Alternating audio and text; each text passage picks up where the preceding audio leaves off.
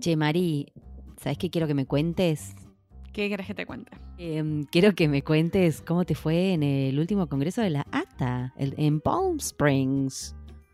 Qué divinos esos lugares Sí, con palmeras. Estuvo muy bueno. Fue la semana, la semana pasada fue el congreso en Palm Spring, que queda dos horas y veinte exactamente de mi casa. Así que estuvo bueno porque pude ir manejando. Bien. Ah, Eh, muy buen congreso. Fue menos que menos gente que el congreso pasado, o sea, unas 1.400 personas Ah, creo que asistieron. ajá.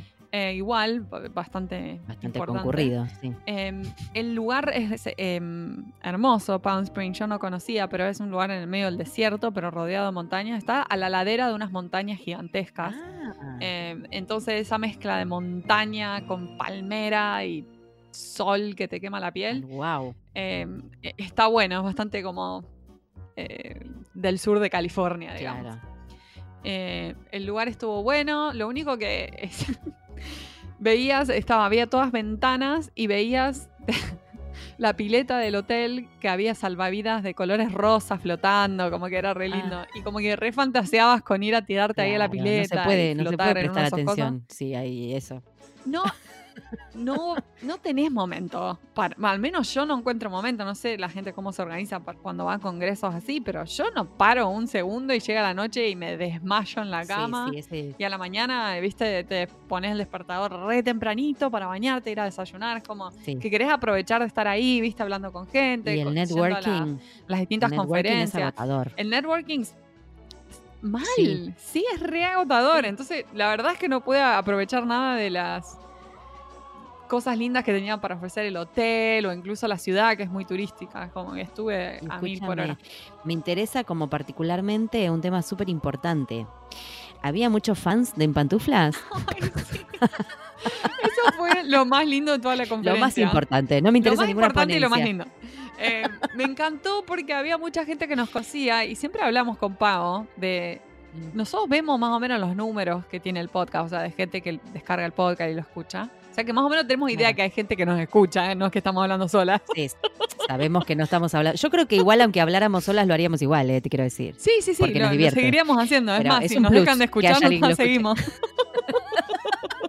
Seguían ellas a eterno Seguimos, seguimos, en un después. Pero fue lindo hablar con la gente porque, nada, eh, eh, te da, te da como la idea, bueno, ok, la gente le gusta, está copada con lo que estamos haciendo, nos escuchan, este, me tiran recomendaciones, feedback ahí, live. viste, como muy lindo. Y, Sí. y sí, la verdad que alguna vez si vamos juntas, pago, por ahí la gente nos reconoce más, porque muchas veces... eh, te me pasaba que yo me ponía a hablar con alguien y le decía, no, y bueno, yo tengo un podcast de, que se llama En Pantuflas. ¡Ah! En pantuflas, me encanta. Así que fue como muy lindo eso, como que la gente lo conocía, ¿viste? Por ahí no se Claro, caía, caía ahí después. Claro, sí, así que ¿Y re ¿Gente lindo de, de dónde, Mari? ¿De, de- Mira. de distintos lugares?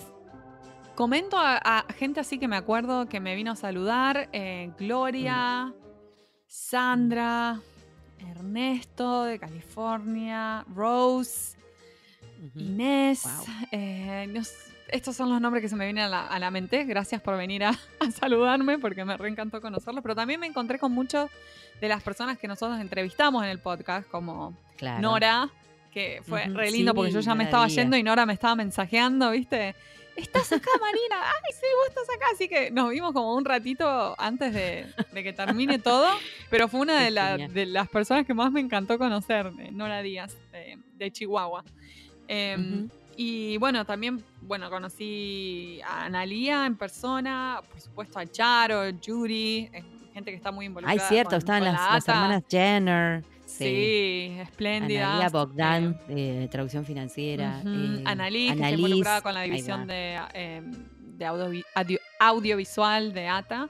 Eh, sí. y estuvo muy bueno también, fui a la reunión anual de, de esa división. Bueno, José, que José también es amigo mío, así que eh, Claro. estuvo después en Los Ángeles, lo invité a mi cumpleaños, estuvo lindo. Qué lindo. Cierto que fue tu cumpleaños, que los cumplan feliz. Gracias, gracias. Hacemos todo, hacemos todo en el mes. cumpleaños, todo. Bueno, en cuanto a las sesiones, hubo do- dos sesiones que me gustaron mucho, eh, en, particular a mí, eh, porque ten- Sí. tenían que ver con cosas de, de traducción creativa, que son las cosas que me- más me interesan a mí. Una de ellas era de transcreación y la otra era sobre la traducción de novelas gráficas. Eh, esas dos fueron mis, mis preferidas eh, sesiones. Y mm, después había muchas actividades, porque en la ATA eh, también hay muchas Mm. actividades, em, digamos, que son como satélite de la conferencia, ¿no? Que se hacen Claro. fuera de la conferencia, pero están organizadas por las distintas divisiones que Claro. conforman a la ATA. Eh, Mm. en- bueno, un- una de ellas la de es la cena de la Spanish Division, que van Ah, sí, que mucha haciendo gente, sí, es Sí. como muy divertida. eh, Charo es muy divertida, también siempre hacen sorteos, sí, sí. como que está muy lindo. Eh, Mm. Y bueno, una de las actividades que vi que hacían que me llamó mucho la atención y me dio mucha gracia para comentarte, Pau, habían puesto como Contame. un panel eh, Ah. al costado de los pasillos ahí de- del- del centro de conferencias donde fue el evento y Mm. habían puesto em, una pregunta que los traductores podían eh, contestar, ¿no? Decía, How do you use machine translation? Entonces los Uh, traductores había notitas, papelitos y lapiceras clavadas con para que los sí, más o menos. con calaveras, sí. Sí, Mensajes traductores podían amenazantes. dejar las respuestas. Y me dio mucha gracia las respuestas Ay, que había, porque eran muy ingeniosas. Muero, Y muero por ver nada, esas respuestas. Cosas de, de- Saqué un videito también. Cosas desde como. As seldom as possible. O como para mostrarle a, a los clientes cuán valioso es mi trabajo. como cosas así, ¿viste? Ah, no, era el muro del odio eso. Más o menos. sí. Deje acá todas sus frustraciones. Dios mío. Ay, Qué genial. Un momento catártico, digamos. Sí, yo creo que sí, yo creo que sí. Sin Bueno. embargo, una de las sesiones que vi que más eh, gente tenía congregada, de hecho no pude entrar de tanta gente que había, Mm, era uno donde una traductora, una traductora hablaba de eh, la productividad con el uso de la, de la, De traducción automática. Ah, Una, un- su experiencia en cuanto a la productividad. O sea, se- eh, Bueno. No tengo idea cuál es la. Porque no, no pude entrar. Así que No no, sé, pudiste le tendremos que preguntar a alguien que haya ido. Si hay algún oyente, algún podcast escucha que haya logrado entrar y nos quiera contar, será bienvenido. Marina se quedó afuera. Bueno, viste, pero si te quedas afuera, te quedas afuera, ya fue. Vas a tomar un cafecito, algo, no sé. ¿Cuál? ¿Cuál? Te vas a charlar con alguien, ya fue. O a, a pegar más papelitos en el muro del odio. Y chau. El muro del odio. Qué bueno, me encanta, me encanta. El, el muro del odio. bueno, hoy tenemos una invitada, bueno, como siempre, de lujo. De lujo, de moda, de, moda de, primera lujo. marca. De primera marca, le podríamos decir. sí, este, con, con costuras que, que duran para siempre. Cualquier cosa estoy diciendo. Huevadas. Traductora de moda, chao. me encanta, yo digo que me encanta este tema. Estoy así como re manija. Así que adelante, escuchemos a Patricia Lúberas. Vamos.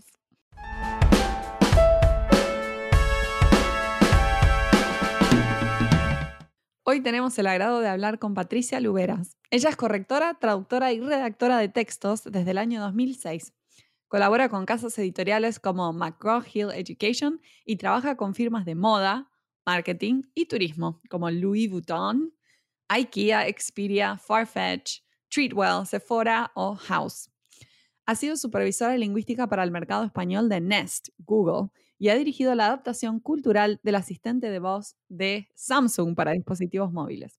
Se ha criado a caballo entre distintas culturas y países, lo que la ha definido como profesional y como persona. Además de la traducción, dedica mucho tiempo personal y ahora profesional a la moda, el arte, la psicología y la literatura. Su máxima es, nunca des por hecho que sabes algo, no dejes de aprender.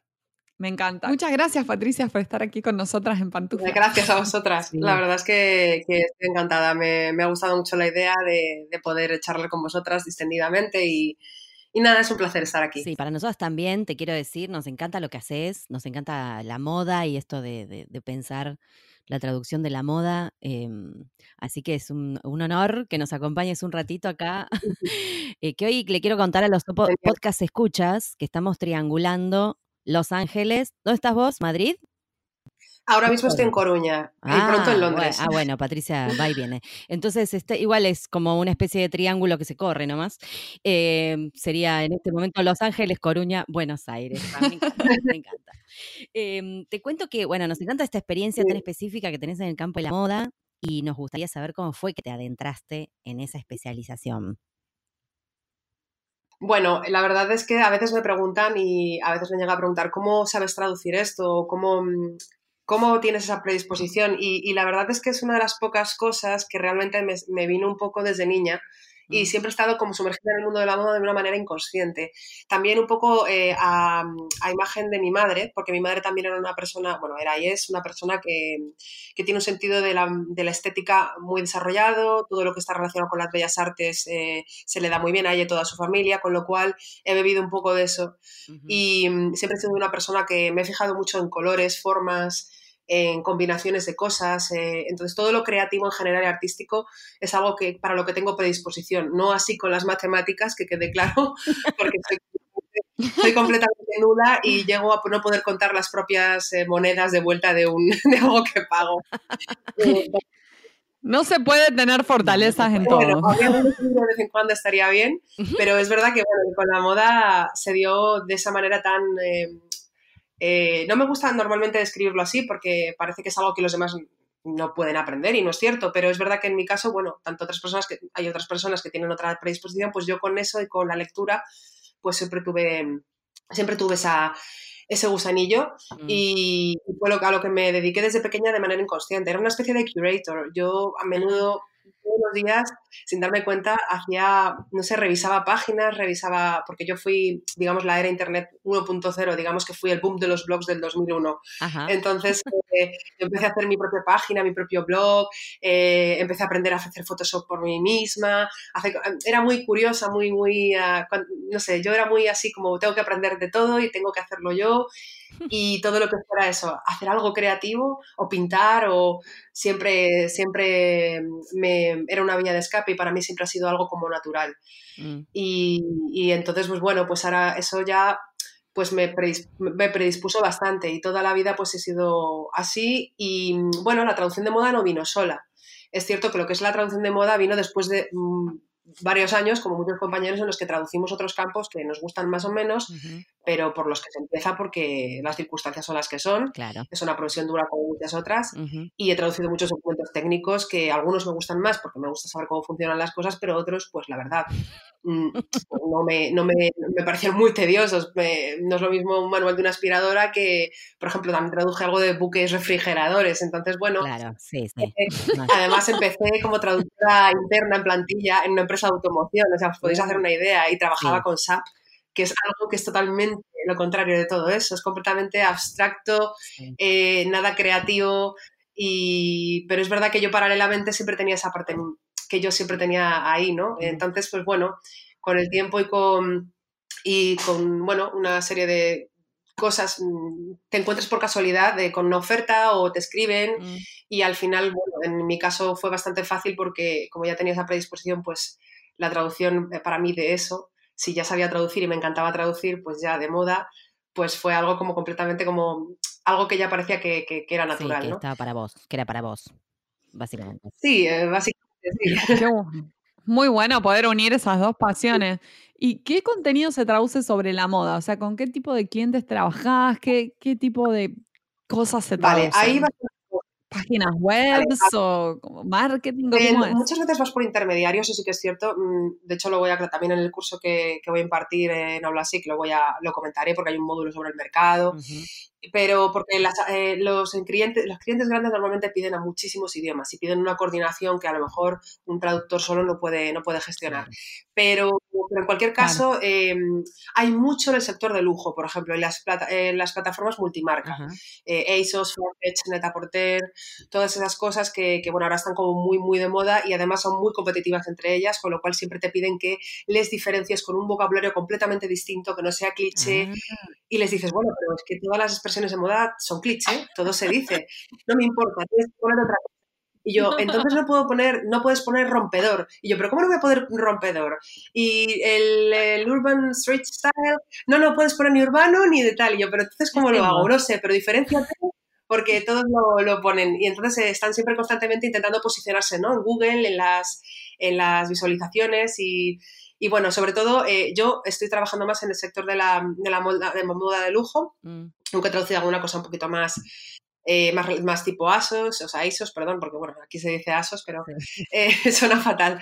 Y, y, luego también he traducido em, cosas de diseño de, interiores para House, que ah. es bastante bonito. Son, por ejemplo, puedes ser de blog, do it yourself, por ejemplo, para hacer una especie de jardín o una especie de huerto en, en, tu propia cocina, por ejemplo, hice una vez.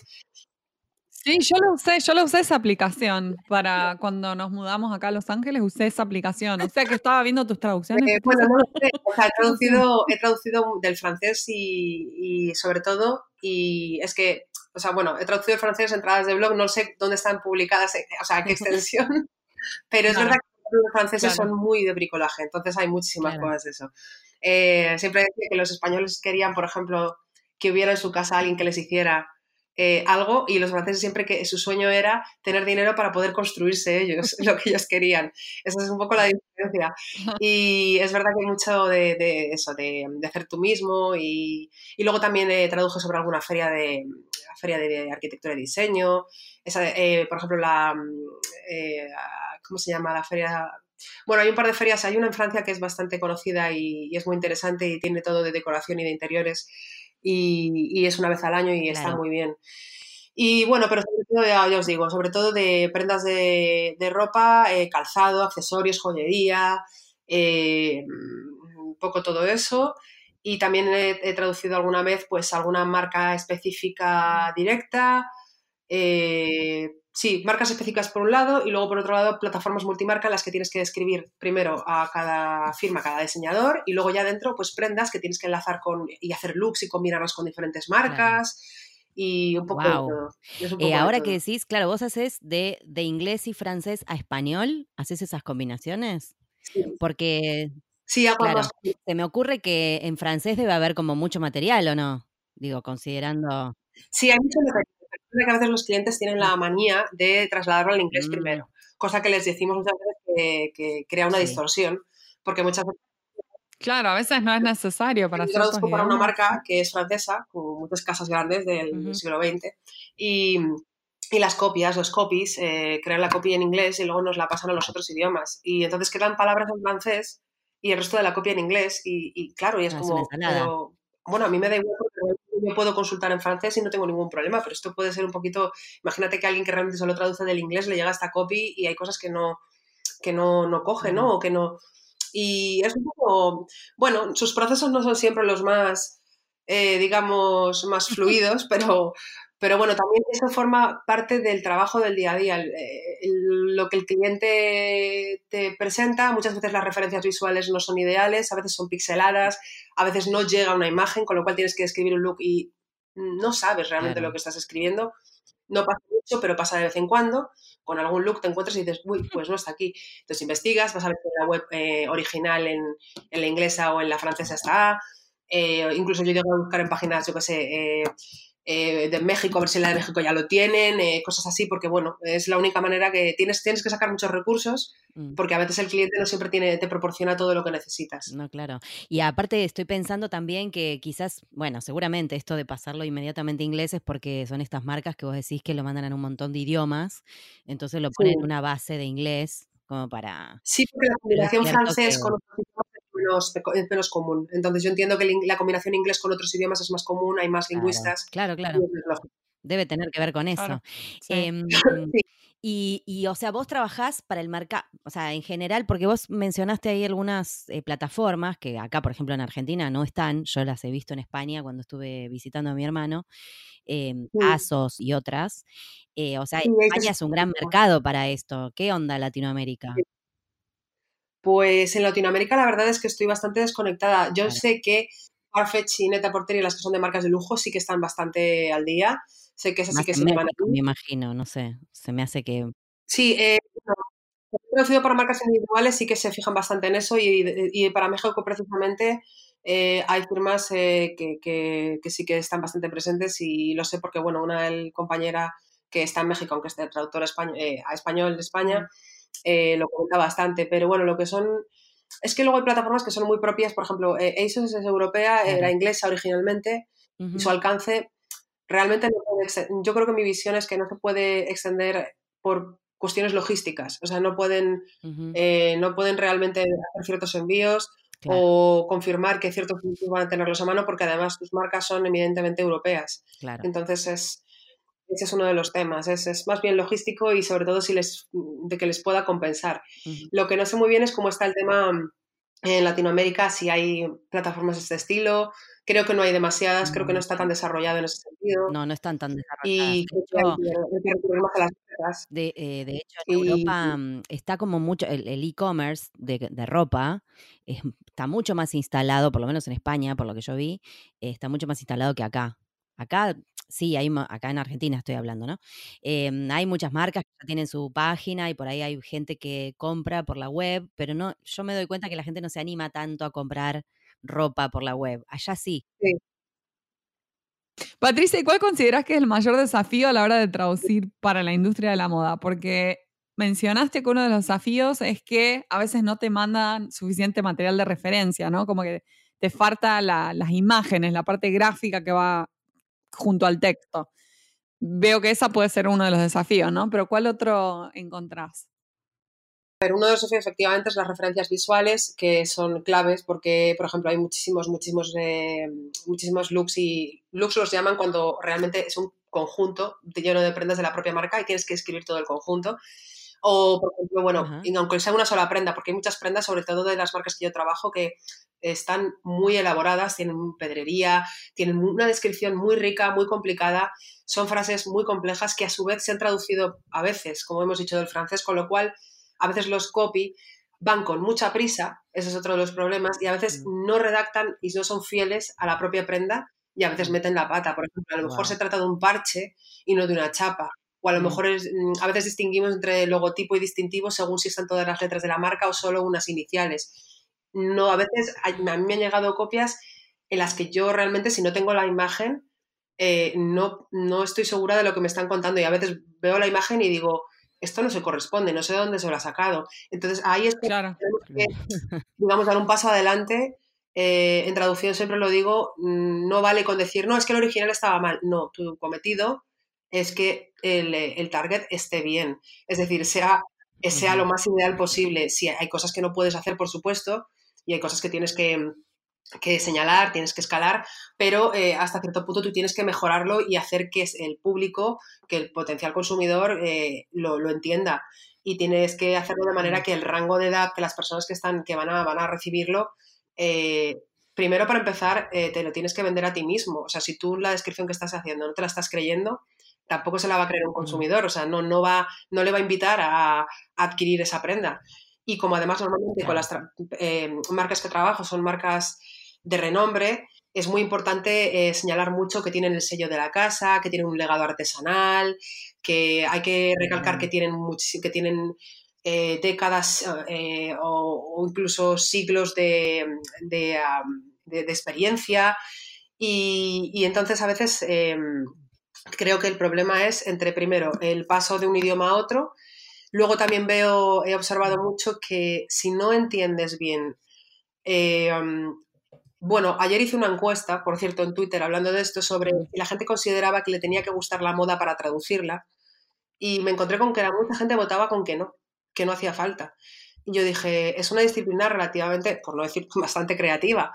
Si tú no disfrutas con lo que estás traduciendo, no vas a poder venderlo igual. Sí, es difícil. No, no puedes venderlo igual. Eh, yo no te digo que la prenda en sí te guste. Por ejemplo, hay un, hay un par de marcas que a mí me parecen demasiado cargadas, me parece, pero a lo mejor yo soy una persona con más sencillez, el minimalismo me gusta más, más, pero de ahí o sea, me gusta la moda y me gusta ver cómo está elaborado me gusta la marroquinería y ver cómo se ha bordado todo a mano. Disfruto. Claro, lo puedes apreciar como obra de arte. Yo lo aprecio como una prenda eh, que, que, tiene un trabajo. Otra cosa es que el color o que algo no me gusta, pero de ahí a que no, no, no te guste el campo, eh, a mí me parece relativamente grave, porque no lo puedes comparar con, con traducir un manual de instrucciones de una secadora.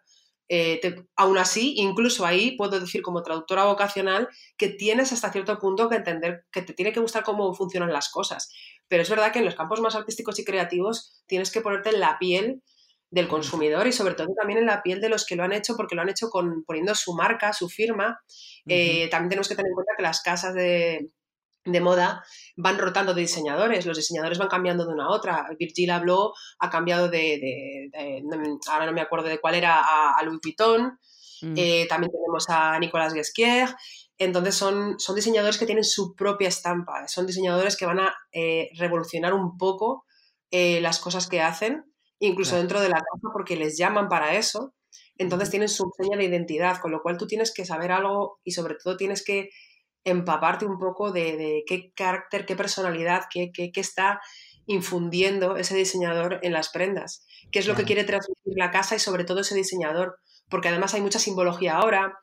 Em, con el paso del tiempo, sobre todo en la última década, lo que más, eh, lo que más se está haciendo es, eh, primero la leisure, que es la comodidad y el estilo deportivo combinado con lo chic y elegante, y luego también hay mucha simbología del propio diseñador eh, pues con, con, letras, con iniciales. Eh, a veces incluso había un jersey que estaba traduciendo el otro día, eran como unas siluetas de personas y era, representaban al equipo de diseño de él. Y lo, ah, ah. en la descripción lo dice. es un homenaje al equipo de diseño. Tú ves la, la, prenda y no lo sabes hasta que no lees la descripción y no entiendes bien qué es lo que, qué es lo que está pasando y, y qué tipo de equipo hay. Entonces, mmm, llamadme loca, pero entiendo que te tiene que, te tiene que, apasionar hasta cierto punto. Sí, sí eh, además, eh, o sea, obviamente quizás lo que, lo que está, la gente que contestó esto en Twitter piensa que es una traducción técnica más y no lo es. Hay mucho, mucho de creación, mucho de diseño, mucho de concepto. cuando he revisado, o sea, cuando he revisado textos se nota bastante. O sea, tú notas claro. Sí, ser como... sin alma. Claro, exactamente. Tiene, que tener, tiene que tener una esencia y un alma y no te puedes limitar a dos verbos, tienes que mm, ser creativo, ser muy variado y al mismo tiempo también tienes que tener en cuenta otra de las dificultades es las restricciones del cliente. Puedes poner unas cosas, son recomendadas, pero hay otras que no quiere que pongas. Todos los clientes en moda hay palabras que no les gustan, hay estructuras que no les gustan. Uno las quiere cortas y súper neutras. Otro que sea más elaborado y creativo, pero que no caigas en el cliché de arrasa o, eh, cosas así, ¿no? Como mm, rompe con todo, ese tipo de clichés no los quiere poner. Entonces tienes que mm. o sea, tienes que como mm, ser camaleónica y, ir cambiando de una marca a otra. De hecho, cuando cambias de una marca a otra, a veces eh, por un momento tu cerebro tarda un poco en hacer clic porque estás todavía con el, chip de la otra marca y es completamente diferente. Claro, claro, que cambia la voz, cambia, claro, cambia la audiencia también, si se quiere. cuando trabajas en, multimarcas, por ejemplo, en plataforma multimarca, porque ahí uh, tienes que, te llegan lotes de, prendas y a lo mejor te llegan 100 pares de gafas de diferentes eh, marcas. Y entonces pues vas de una a otra, de una a otra, de una a otra. Entonces, por ejemplo, eh, a, este cliente, esta, esta plataforma le dio por enviar el mismo producto de diferentes marcas y les pedimos que a lo mejor fuera más ideal que cada lingüista se encargara de una marca en vez de diferentes marcas, porque así eh, nos estábamos como, digamos, fusionando más con el diseñador eh, o con, el con la casa. Y nos era más fácil seguir una línea y conocerlo más y ya poder traducirlo cada vez como con más riqueza, porque si estás mm. cambiando constantemente de una cosa a otra, eh, es complicado, tienes que estar con el cerebro muy, muy entrenado y, te cuesta a veces, dices, espera, esto esto está encajando aquí o esto lo tengo contaminado del anterior, no lo sé. Entonces tienes que volver a revisar todo el brief, la, la guía de estilo y todo un poco. Claro, no, aparte de lo que estás diciendo también, este, la, forma de describir la prenda, eh, con esto mm. del estilo, también refleja el estilo de la marca, me imagino yo. Entonces sí, pasar de una marca a otra es como crear es muy difícil.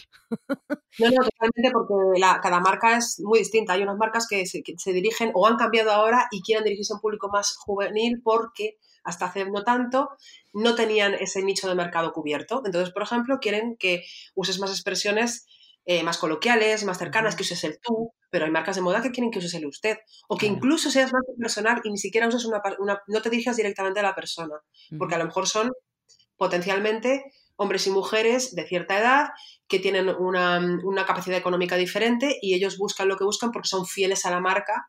Eh, se, mm, o sea, salga lo que salga, digamos, el producto. Hay marcas en las que la gente compra por la marca y luego hay marcas en las que la gente compra por tendencias, por, eh, por prendas o por algo concreto, concreto y específico. Entonces hay que identificar muy bien el tono, el registro, la audiencia, también eso, leerte las páginas que muchas veces pueden llegar a ser muy largas y los samples, que mm. son las muestras que se les envían a, inicialmente al cliente para que él apruebe unas, una especie de muestras iniciales para que tengamos como referencia cuando estemos haciendo nuevas y digamos, vale, esta que está aprobada, aquí permitió que esto se pusiera, aquí esto no lo permitió. Entonces te puedes ir refiriendo un poco a eso. Claro. Y, así también ves un poco, pues bueno, a mí me parece que la moda mm, también, tal vez por eso en las encuestas que puedas llegar a hacer en redes sociales, la gente no, mm, a lo mejor no es consciente porque no traduce en el campo, pero no son traducciones no es una, no es una, no es una transferencia. Realmente tú tienes que, que, entender eh, un poco la esencia de cada, de cada marca y cuando llevas más tiempo traduces mejor y, entonces tienes, es una especie de fidelidad y aunque y, es increíble porque yo hay marcas que realmente no llevaría, pero es verdad que, que, que, yo conozco la marca, que sé lo que quieren, sé lo que quieren transmitir y, y al final digamos que le coges cariño y te claro. y, a lo que es el a, los diseñadores les tienes un respeto por, por la obra que hacen y, por la artesanía más que por el resultado final o la forma o el color Sí, claro, o el estilo, que por ahí no puede, no tiene nada que ver con uno, pero mm, eh, uno puede apreciar todo el trabajo que hay detrás y el concepto. Sí, y lo, más, importante ya conocer, sobre todo, ya cuando pasa tiempo, conocer em, al, público y conocer lo que ellos quieren cuando vas viendo las diferentes colecciones, las colecciones cápsula, crucero, mm. eh, cuando ves como, mm, eh, no sé, cuando vas viendo nuevas incorporaciones te vas dando cuenta de que van siguiendo una línea y, por ejemplo, luego hay una línea que es más marinera y luego eh, quieren que sea utilitario. Entonces vas cambiando y vas viendo un poco por dónde van, pero siempre ves una especie de línea invisible que mantiene un poco la esencia. Y esa es la esencia que tienes que captar de cada marca. Claro, Claro. No, a mí me parece fascinante, te digo. Me encanta todo lo que tiene que ver con, la ropa, con los zapatos, eh, con la moda en general, lo que hay detrás. Y voy a confesar que mi juego preferido, mi adicción preferida, es un juego que se llama Covet Fashion. No sé si lo conoces. no, es maravilloso. Eh, ¿Cómo? Cuando era pequeña había uno que se llamaba Diseña la Moda. Supongo que en España lo saben cuál es. y era el más famoso. Era de. Eh, era como para diseñar los vestidos y hacer como los, los, bocetos, ¿no? De, ah, eso es mejor. como plantillo, como que la pasabas por encima, era... Eh, todos esos juegos me gustaban mucho, igual que todos los que eran de alfarería y de hacer pasta, todos estos de manualidades. Claro, y era, crear, creativo, totalmente. Y, y, también es verdad que la moda hay que entenderla como una forma de expresión, de expresión social, de expresión de personalidad, y es algo que la gente desde fuera, cuando no le interesa, cuando no está en moda, no lo ve, y por eso también a lo mejor piensa que no es necesario tener ciertas, ciertas cosas en, el haber antes de comenzar a, traducirlo, pero para mí la moda, eh, siempre lo dejo claro porque la moda se ha cargado de una especie de capa superficial que bueno, no, no, es normal porque las marcas son muy agresivas, el low cost ha hecho bastante daño porque ha hecho que la gente piense que la ropa es fácil, eh, casi gratis y que la puedes cambiar de camisa todos los días, pero la moda real, la moda moda, no es esa, es un lujo tener una pieza buena, es una forma de expresar tu personalidad y es una manera de, definirte en tu vida hasta cierto punto, es como, es, es una vía artística más de expresión y se pueden hacer estudios biológicos y antropológicos a, raíz de, o sea, quiero decir, a través de la moda se pueden hacer estudios muy interesantes. Sí, sí, es cierto. Está buenísimo todo lo que decís. Y el tema de las tendencias, eh, que, o sea, que obviamente cambian constantemente en, esta industria. ¿Es, ¿Eso también es otro desafío? O sea, en cuanto a la terminología, por ejemplo. Sí, em, también depende de lo que traduzcas. Como hay que diferenciar entre casas de diseño más grandes y, de, cierta, de cierto nivel y luego lo que es la, moda low cost. La moda low cost es la que también ahora está intentando, se está intentando cambiar por, eh, también es un tema que, menciono, que voy a mencionar en el curso, que es la sostenibilidad, porque pueden llegar a sacar colecciones todas las semanas. No pueden, es que lo hacen. Sí. Eh, sí. Eh, bueno, no voy a mencionar Se está tomando mucha conciencia acá en Estados Unidos de eso. Y de lo que significa para el medio ambiente. Para... Sí, de hecho, cuando viajé a Estados Unidos, que lo comentaba contigo antes, una de las cosas que más me gustó es que veía muchas tiendas pequeñas, pequeños comercios con pocas prendas y prendas muy combinables y sobre todo prendas que son básicas que se pueden llevar con todo y se pueden superponer todo el año y me pareció algo, no sé, me pareció una de las cosas más, más básicas de, la moda, porque la moda antiguamente era eso, tú tenías un traje para una chica, tenías tus pantalones o tu falda, tenías tu vestido y tenías tu complemento, pero no tenías 100 cosas de cada, tenías eh, una cosa de, tenías unos zapatos X y, no era, o sea, eso es la moda.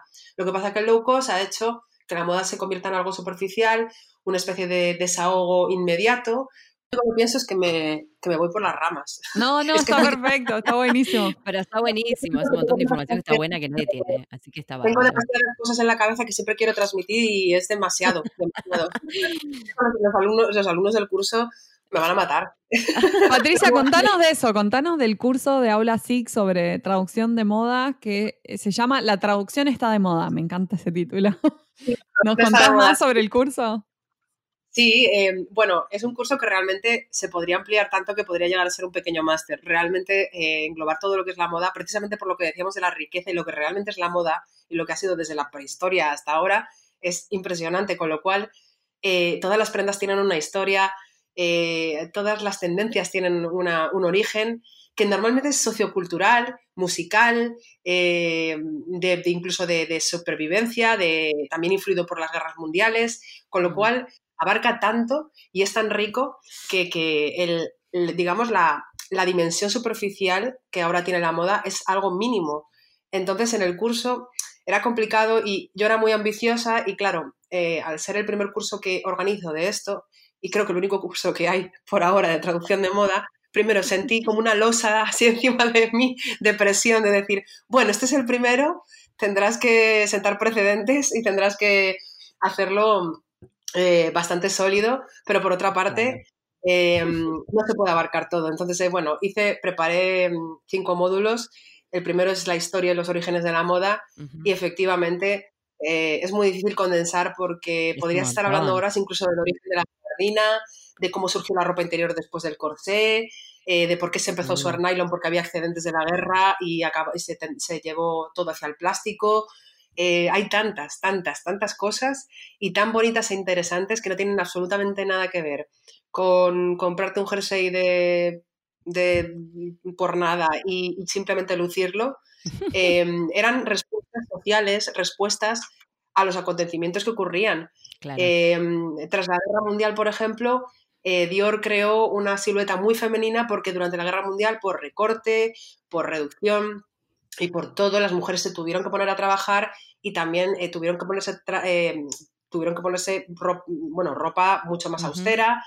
Eh, nada femenina, entonces quería revivir eso, las mujeres solo buscaban volver a ser femeninas, glamurosas, mm, entonces bueno, todo eso pues todo eso ha ido creando la moda. Eh, igual, por ejemplo, la cultura de, Hollywood, porque la gente iba a ver las películas, iba al cine para refugiarse de lo que estaba pasando, de la guerra. Entonces, eh, Hollywood influyó mucho.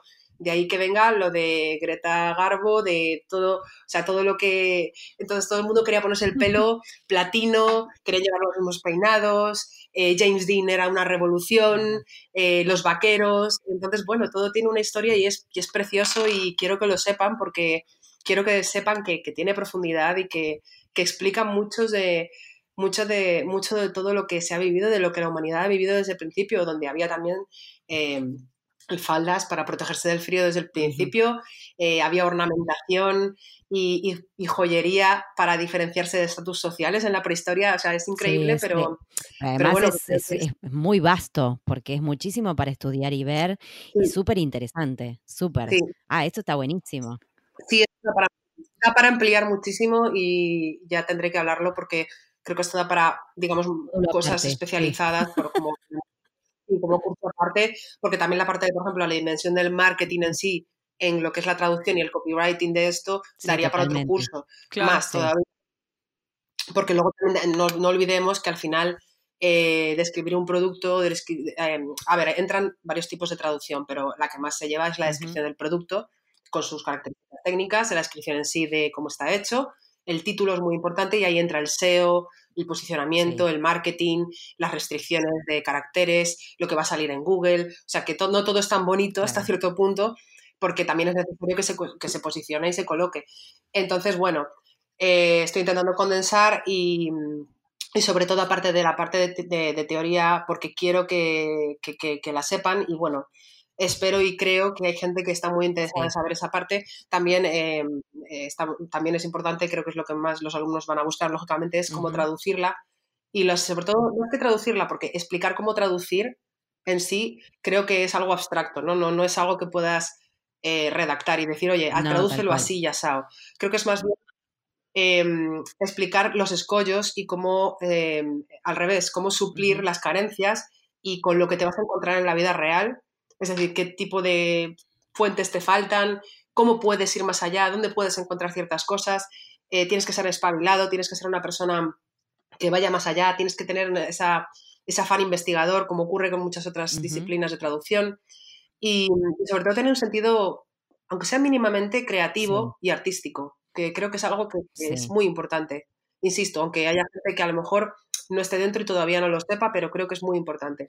Eh, esto me, mm, bueno, eh, voy a hacerte una pregunta, que es la pregunta con la que cerramos siempre las entrevistas. Em, digo, para las personas que, quieran sumarse al curso, creo que lo que están viendo también es algo en lo que quieren trabajar a futuro. Entonces voy a introducir esta pregunta casi, casi te diría filosófica que a Marina le encanta, que es, ¿cómo ves al traductor del futuro? Vale, ah, no hay respuestas correctas, ¿eh? Yo sé que vos vas a responder igual. Algo lindo. Eh, de hecho, hay, hay, muchas discusiones acerca de esto, eh, tanto en las redes sociales como en congresos y tal. Em, el traductor del futuro tiene que aliarse con la tecnología, eso está claro, porque tenemos cada vez una invasión mayor de, de, los traductores automáticos, que ya no son simples traductores automáticos que vemos como en Google, son herramientas que se construyen con inteligencia para poder em, absorber lo que nosotros les damos manualmente y que luego lo generen por contexto. Es decir, que cojan ese contexto y luego lo puedan traducir en ese contexto. Con lo cual, solo hay dos opciones. O te alías con ello y colaboras con eso, o realmente te quedas atrás porque eh, no vas a poder traducir manualmente y de forma artesana absolutamente todo. Está empezando a pasar en disciplinas que parecía que no iba a pasar. En la técnica ya lo sabíamos, pero es que en algunas cosas de marketing y de creatividad también estoy empezando a ver que se usan parcialmente en las partes menos creativas. Por ejemplo, la, parte técnica de, la confección de una prenda. Lo han intentado un par de ocasiones ya. Entonces, por ejemplo, que esté que ponga fabricado en y confeccionado en lana y algodón y que son las mismas frases siempre, lo están empezando a automatizar.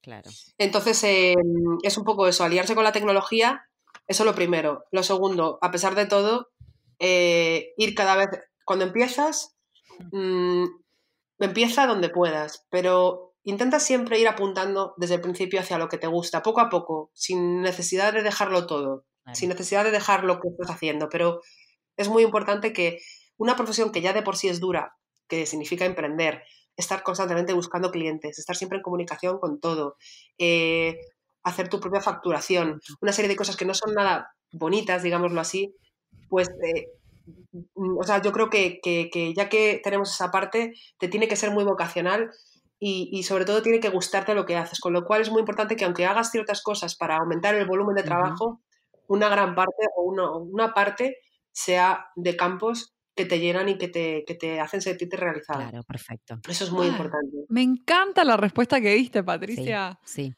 Estoy 100% de acuerdo. Y es cierto que a veces eh, uno lo va encontrando, no es que de entrada ya sabes exactamente lo que querés hacer y, encontraste esos clientes que te mandan eso. Es como que lo vas encontrando, es un camino que vas recorriendo, pero una vez que lo encontrás y que encontrás eh, clientes que, bueno, que tienen esa necesidad también, eh, que es un match así, un win-win, es lo mejor que hay, porque es vocacional, como decís vos. Sí. me encanta la respuesta que diste y querría finalizar diciendo que esto no es, un, es hacer un clic y de repente te pasa. Hay gente que tiene un golpe de suerte y le puede ocurrir, pero lo normal es que lleve mucho tiempo y que a veces pienses que no va a llegar y, la gente pues se, llega a frustrar porque cuando eres emprendedor es muy complicado y te lleva años establecerte y luego además hacer algo que te gusta. O sea, primero establecer algo que te gusta del todo, porque no es lo mismo dedicarte al campo que hacer dentro del campo lo que tú quieres o que te paguen lo que tú, lo que tú crees que te mereces. Entonces, hay que establecer una especie de equilibrio y, ver, y ir viendo lo que te va compensando, sobre todo lo que te va compensando porque si no llegará un momento en el que por salud o por estado de ánimo o de alguna manera no te va a compensar y te va a pasar factura igual y se va a notar y se va a reflejar en tu trabajo, en tu vida y en todo. es así, tal cual, es así. Ay, bueno, me encantó. Mm. La verdad, ha sido una entrevista muy... Podríamos seguir hablando horas de esto, te quiero decir. Sí, me encanta, Patricia. La próxima vez que vengas a Los Ángeles, por favor, me avisas. Por supuesto, estoy deseando volver, así que nada, queda una copita de vino, como hemos dicho que- antes. Me y salen a, encanta, buscar bueno. ropa vintage y me muestran y me mandan fotos. Vintage, claro. sí. acá. Vamos a, a Venice Beach Divino. y a Melrose y sí, me encanta. Primero, importante, siempre las piezas de segunda mano que son las mejores y luego ya si acaso plantearte comprar algo nuevo y que sea de buena calidad, eso siempre. Ese es el, el- la Muchas gracias. Patricia. Un beso grande. Gracias, un beso, Chao, chao.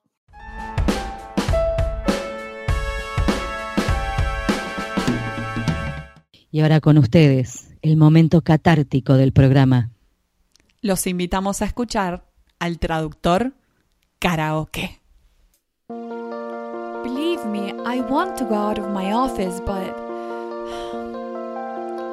Look at this stuff, isn't it neat? Wouldn't you think my collection's complete? Wouldn't you think I'm the girl, the girl who has everything? Look at this desk, treasures untold. How many software can one PC hold? Looking around here, you'll think, sure, she's got everything.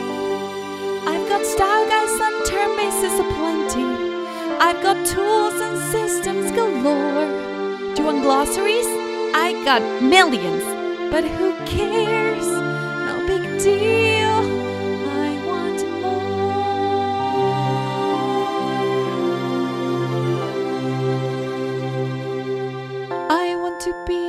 The people are. I want to see, want to see them dancing, walking around on those. What do you call them? Oh, streets.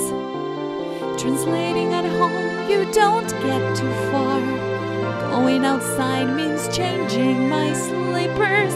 Would it be fine to go out wearing PJs? Do I have to change? Out where they walk,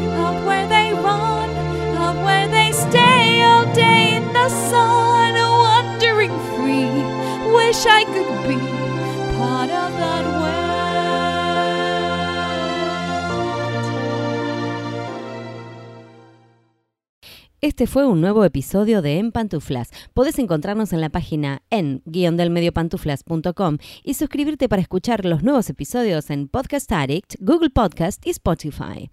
Prohibida su reproducción Los Ángeles, Marino, Paula Caballito, Argentina, las pantuflas de flamenco son mías. Y las de tigres son mías.